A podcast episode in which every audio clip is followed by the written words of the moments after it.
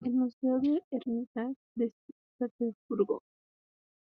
Su arte más antiguo era la piel ennegrecida de los cuerpos de las momias, de las cuales eran de una tribu de la Edad de Hierro, conocida como escitas. Tenían objetos de oro puro y herramientas avanzadas. Especialmente había un objeto que era la piel, se decía que era del jefe de la tribu. Esa piel se encontraba tatuada de animales salvajes y de símbolos místicos.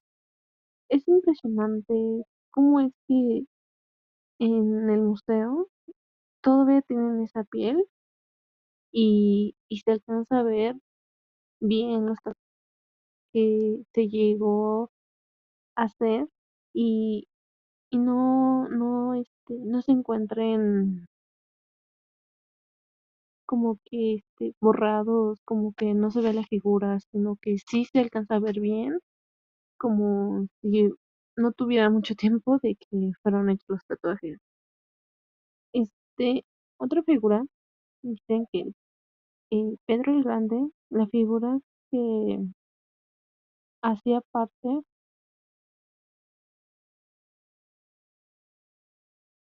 tan real como si su figura de acera, de acera parecía tan real como si la persona estuviera ahí presente, como si estuviera viva, observando y todo.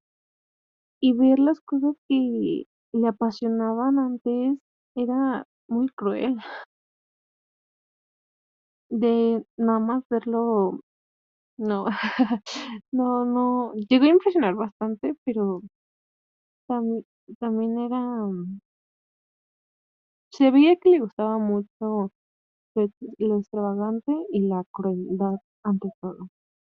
Lo que me llegó a impresionar es el mecanismo que se llegaba a manejar para el servicio del, de que les daban, porque las mesas se encontraban bajo, este, bajo el suelo. Había una mesa donde pedías la comida, lo que gustaban este, pedir, y al momento los sirvientes que estaban en la parte de abajo hacían las comidas y las subían y las mandaban ahí este, para que las personas comieran y que no hubiera este, en esa parte. Y entonces, este, cuando terminaban de comer, lo bajaban todo y después bailaban. Eso es lo que me llegó a impresionar mucho. Es un mecanismo que no me hubiera imaginado que tuvieran en ese tiempo.